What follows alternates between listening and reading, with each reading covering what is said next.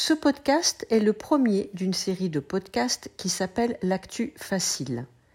Chaque semaine, je publierai un podcast à propos d'un ou plusieurs sujets d'actualité en utilisant du vocabulaire simple afin de vous aider à progresser en français et être capable de parler de sujets du quotidien. Chaque podcast sera accompagné d'une fiche d'activité dans laquelle vous retrouverez le vocabulaire expliqué, les références culturelles, des liens vers des articles complémentaires, des activités pour utiliser tout de suite ce que vous aurez appris et un fichier audio pour pratiquer la prononciation. Ce premier podcast traite des chaleurs particulièrement exceptionnelles que la France et beaucoup de pays dans le monde ont traversées cet été.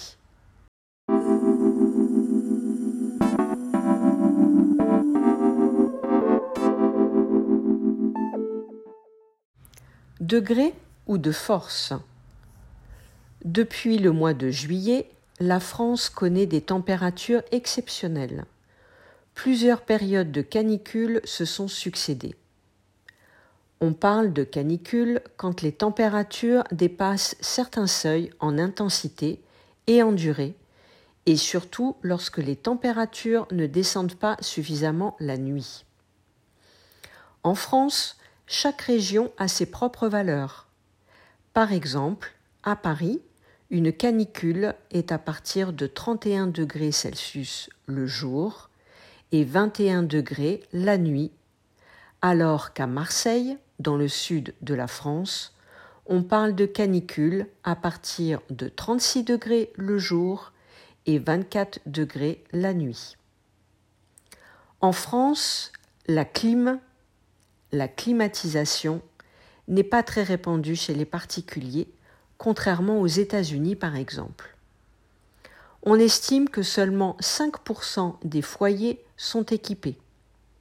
Mais d'année en année, à force de voir ces périodes de canicule de plus en plus régulièrement, les Français s'équipent de plus en plus.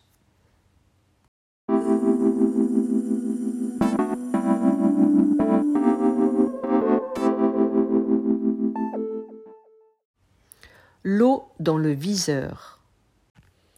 En plus des fortes chaleurs, la France fait face à une sécheresse sans précédent depuis plusieurs semaines. Le pays compte 95 départements en tout, et en ce moment, 93 départements sont en restriction d'eau plus ou moins intense. C'est du jamais vu. L'utilisation de l'eau est contrôlée par la police de l'environnement qui vérifie par exemple que les terrains de golf réduisent leur consommation d'eau de 70% ou que les agriculteurs n'arrosent que sur certaines plages horaires ou que les particuliers ne lavent pas leur voiture ou n'arrosent pas leur jardin.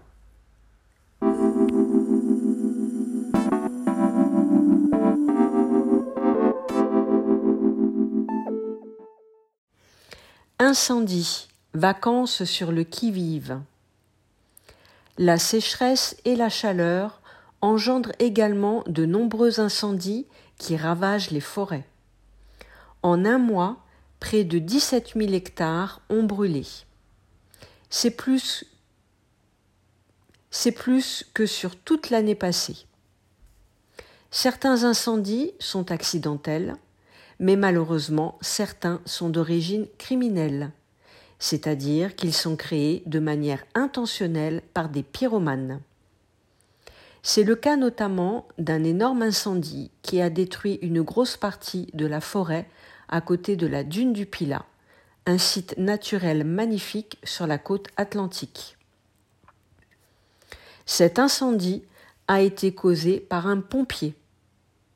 Aussi incroyable que ça puisse paraître, ce pompier volontaire qui voulait de l'adrénaline, a mis le feu pour ensuite pouvoir participer à son extinction. C'est dramatique. J'espère que ce premier podcast vous a plu. N'hésitez pas à me dire dans les commentaires quel sujet vous aimeriez voir traité dans les prochains podcasts. À très bientôt!